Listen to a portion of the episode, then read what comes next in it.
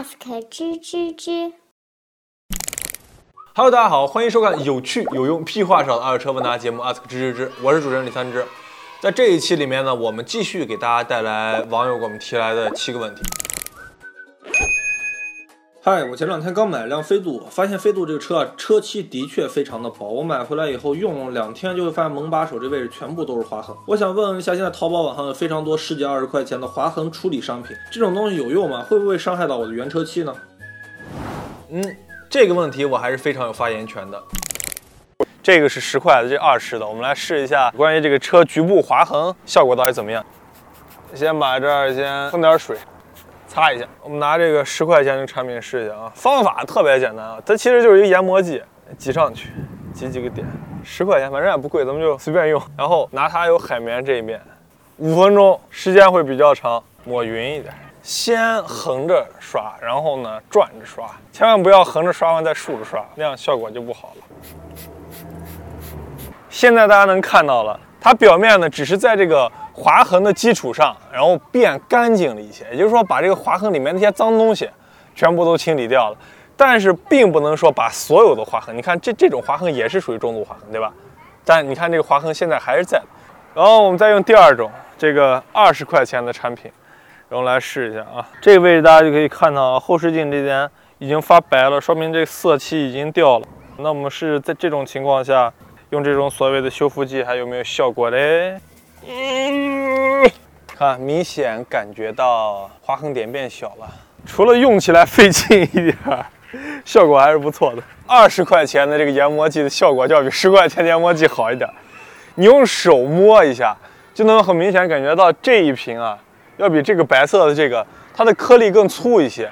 其实它这个原理什么呢？就是，呃，砂纸大家知道吧？特别细的砂纸，那么这种这种所谓的修复剂呢，它就是特别细的颗粒，然后在这液体当中，在你摩擦的过程中，然后呢把这个漆面整个它的这个厚度轻轻的抛抛掉了一层，所以呢就是它其实不是修复，他说只是把这表面给抛薄了，所以之前那个划痕呢也就变得不太明显了。你好，我叫小哲，目前在厦门读高三，家庭条件还算不错。父母说，如果我考上了重点大学，就买一辆车当我的入学礼。我最近一直在上网在看，发现很多二手跑车非常便宜，这是为什么呢？大家都知道，那个二手的超跑在汽车界里面的贬值率是最高的，为什么呢？因为无论是超跑也好啊，还是入门级跑车也好，大家买来这个车都不是好好开的，都是经常的会什么弹射起步啊，或者说一些竞技驾驶啊。所以导致了第一个是这个车的市场的需求量比较少，第二个呢是这个车的使用度呢会比较高，所以大家现在能看到，呃，在一些超跑俱乐部里面都是一些两三万公里的车，他们的二手车价格呢是新车价格的一半，甚至呢是三分之一，会更低。喂，小侄子，你之前五万块钱推荐的二手车好像没有说完啊，你是不是偷懒了？我和你一样啊，都不怎么喜欢日系品牌，所以除了雨燕、飞度、天宇、阳光、雅力士、骐达以外，难道没有其他的好车推荐了吗？行，那我们就不推荐日系。我们觉得其实五万内还是一个比较大的区间，我们把这个区间再细分一下。首先，我们把那个五万分成两万以下。两万以下，其实你看，你现在无论是在五八，在百度啊，你搜两万以下二手车，哪个卖最好？还是大众的捷达。就大众捷达基本上占到两万以下的车，我觉得百分之五十还得高。呃，那么捷达这个车呢，就是一个皮实耐用、用来拉黑活啊、过日子车。很多人说这个车长得太丑了，那么买什么呢？我首推还是标致的二零六，呃，最好买手动挡的。车的轴距非常短，而且呢，怎么说？虽然是一点六自吸的机子，但开起来还是非常冲的。现在市场上的价格呢，零八年的二零六市场价格都在两万以内，把价格放到两万到四万之间，那么选择就更多了。有很很多人可能年轻人比较喜欢像我一样玩车，然后喜欢改装，也比较喜欢德系品牌，那买高尔夫四，对吧？这个车买回来以后自己小改一下，特别有样。如果说不太喜欢玩车，就喜欢稳定，然后过日子，我也不希望车的样子特别过时，那么就买这个雪铁龙的爱丽舍，能买一个一零年左右。运气好的话，买一个自动版的高配也是非常容易的。五万出点头，那么选择就更多了，要舒适性，要稍微有点面子，比较适合三十岁左右男士开的这种车，那么就首推零八年的 1.8T 手动挡的帕萨特。价格呢，大概就在五万五左右。那么，如果觉得帕萨特这车太老气了，那么其实现在二手车市场上面看五万块钱价格卖的非常好的，那么就推荐福克斯这样的车。一个呢比较好开，再一个呢动力上面也比较足够。最大的缺点就是福克斯这车的确油耗不太低。哎，三只啊，我听你老说贬值率贬值率的，你说二手车界有没有一辆车买来以后不贬值反而升值的这种啊？你这想法挺好的，有一批人就把这想法实现了，他们就是二手车贩子。我把这车买来以后收拾收拾，然后这个车升值了。如果说你要是站在收藏的角度，说我收藏一辆车，然后我过一段时间，过十几二十年以后，它升值出手，现在在中国这国情下面看是不太可能的。为什么呢？首先第一个，你正规手续、正规能上路的车，那么年限长了以后，限制越来越多。黄标车、限迁政策，还有各种各种的一年极简这种政策，就导致了这种年限上来的车在国内不是特别好流通。退一万步讲，说你买现在一车，然后未来这个车停产了，然后所有的车都已经消失了，全球只剩下这一辆车，那么那个时候可能你也不在这个世界上。Hey, what's up，三只同学，我今天去河北去看下线车，最便宜一辆是八千块钱的 Polo 手动挡，我开了一圈，感觉还可以，就是车漆特别的烂，发动机上面全都是脏乎乎的油。江苏沪老板说这个车是背户车，手续啥的都有。你说这么便宜，不会因为是盗抢车吧？八千块钱这 Polo 听上去还挺值的，但是我觉得你首先确认一下，这个车是一个营转飞的一个下线车，还是一个普通背户的一个私户车。呃，因为为什么这么讲？因为八千块钱这个价格毕竟低于市价的，所以你现在看一下，呃，这个车如果是下线车的话，普通车营转飞以后，它只有八年的寿命，它有可能呢，这个车已经到了七年零四个月，也就是说，你有可能只能用八个月了，甚至六个月会更短。这个车到了寿命期到了以后，就变成一个黑车了，所以你要把它的这个还能使用的寿命要了解清楚。第二个，如果说它要不是一个营转飞的车，它是一个普通的私户车，那么它的价格呢就非常低了。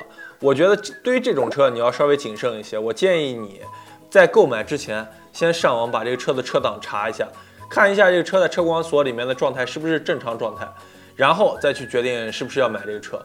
我觉得这车八千块钱，它买来以后，只要能开啊，只要它不自燃，你开一年以后你卖掉，怎么着也能卖个三四千，所以这笔买卖不亏。哎，三只你好，我是南京人，在水利局里面呢是一个普通的职员。目前呢，我们家孩子快两岁了。我去年啊，其实就有买车的想法了，但是因为那个老妈生病了，钱不太够，所以耽误了一会儿。目前呢，我现在卡上所有钱呢，加起来有十一万多。最近我一直在看博越的二点零低配。但是我小舅子坚持让我买合资车，说国产 SUV 的贬值率太高，下次出手的时候呢会赔很多。就想问一下你，我现在十万块钱以内的预算，想要买到二手的合资 SUV 靠谱吗？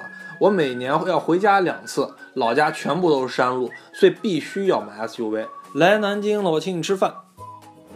博越这个车这两天在这个各大媒体上面都特别火啊，很多用户都超市要买这个车呢，说这车性价比高啊，长得好看啊。